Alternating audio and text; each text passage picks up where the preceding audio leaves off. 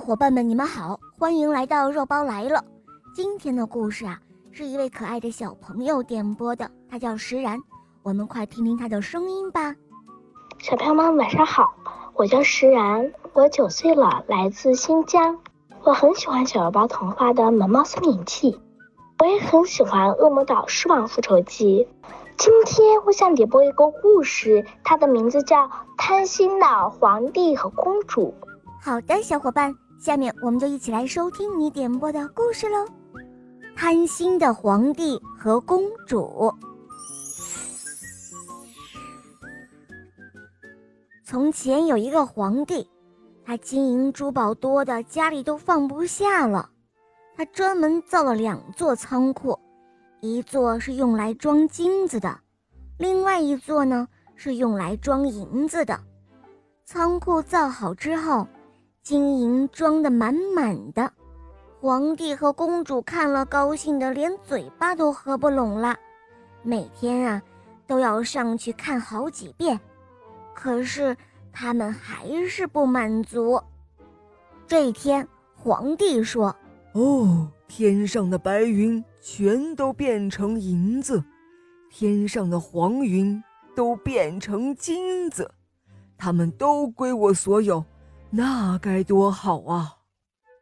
公主说：“要是地上的黄花和白花全都变成金银，都归父王所有，那就好了。”皇帝和公主说的正高兴的时候，来了一位神仙。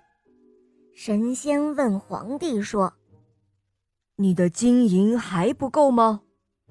皇帝连忙说：“哦，不够，不够，远远不够。”神仙又说：“那这样吧，要是还不够的话，你就照我的话去做。明天起床之后，你就用手去摸摸，摸到什么，什么就会变成金子或者银子了。”这天晚上。皇帝高兴的都睡不着了，他一想到从今往后想要多少金子就会有多少，高兴的一夜没睡着，直到天都快亮了，他才睡着呢。皇帝醒来的时候已经快到中午了，他赶忙用手掀被子起床，被子立即就变成了金子，他的手碰到了枕头，哇！枕头也变成了银子，这可把皇帝高兴坏了。他赶忙翻身下床，把家里所有的东西都摸了一遍，所有的东西都变成了金子或者银子。接着，他又跑到了房子外面，把房子周围的树木、石头都摸了一遍，接着树木、石头。也都变成了金子或者银子了，皇帝这一下高兴的都跳了起来。到了晚上，皇帝又累又渴，他想要喝水，于是公主就端了一碗水递给他。可是皇帝没有办法喝水了，因为他的手刚接到水碗，水就变成了银子。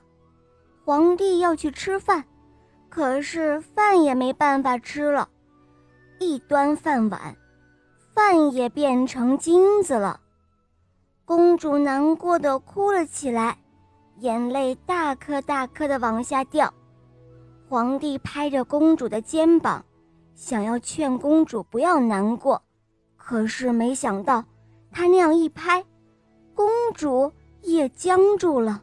她变成了一堆金子，一动也不能动了。皇帝哭着喊着，大声的叫嚷着：“哦天哪！我不要金子了，不要金子了！”他赶忙吩咐手下的人去把那神仙找来。